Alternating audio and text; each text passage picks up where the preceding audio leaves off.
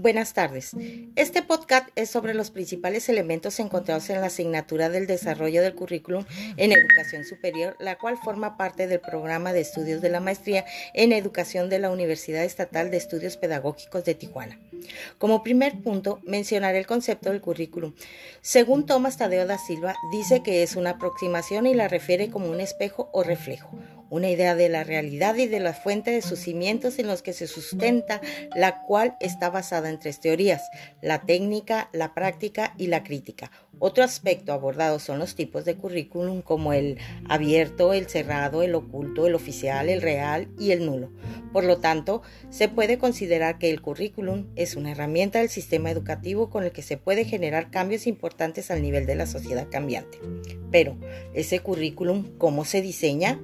Díaz Barriga menciona cuatro fases del diseño curricular, las cuales son análisis previo, diseño curricular, aplicación curricular y evaluación curricular, refiriéndose a un proceso largo en el cual hay que formar un comité para realizarlo y tiene un tiempo determinado para su elaboración. Por otro lado, Tyler dice que para elaborar un currículum se debe responder a cuatro preguntas básicas. La primera, ¿qué fines desea alcanzar la escuela como objetivos? La segunda, ¿cuáles experiencias educativas ofrecen mayores posibilidades para alcanzar esos fines? como las actividades. Eh, la tercera, cómo organizar eficazmente esas experiencias como recursos. Y la cuarta, cómo comprobar si se han alcanzado los fines propuestos como las evaluaciones. Tyler evalúa el currículum como el resultado de generar un aprendizaje en los estudiantes, tomando en cuenta su proceso.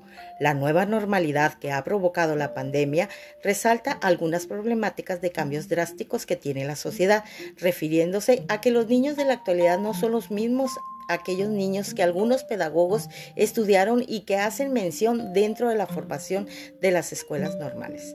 Por lo tanto, es importante reinventar la educación de los alumnos, volver a pensar cómo debe de ser un docente en el futuro tomando en cuenta las tecnologías y este mundo tan cambiante.